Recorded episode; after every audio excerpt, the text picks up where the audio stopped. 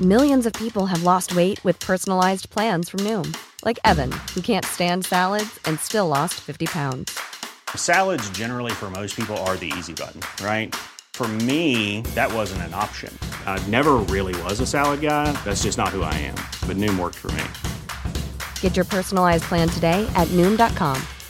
Real Noom user compensated to provide their story. In four weeks, the typical Noom user can expect to lose one to two pounds per week. Individual results may vary. Heraldo Podcast, un lugar para tus oídos. Noticias del Heraldo de México.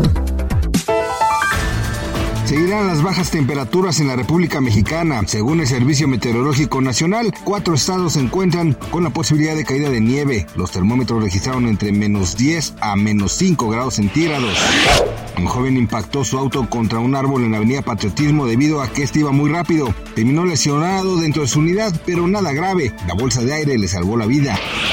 El Papa Francisco expresó en su mensaje de Navidad que aboga por el fin de la guerra. Expresó que era un viaje sin meta y una derrota sin vencedores, una locura sin excusas. La conductora de hoy, Galilea Montijo, acaparó las miradas en redes sociales tras haber abandonado el programa. Se paseó en el metro de Japón y dijo que quedó maravillada por su cultura del transporte. Gracias por escucharnos, les informó José Alberto García. Noticias del Heraldo de México.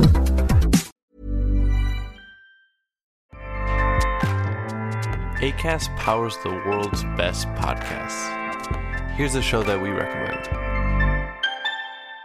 The Real Housewives is a guilty pleasure for most, but if you're looking to not feel guilty about that pleasure, tune in to Everything Iconic with me, Danny Pellegrino, where I break down all the messy moments and behind the scenes antics of Bravo's popular franchise. And on Everything Iconic, I also interview celebrity guests like Kelly Ripa, Keke Palmer, Drew Barrymore, Cameron Diaz, and more about their guilty pleasures, their past work, and so much more.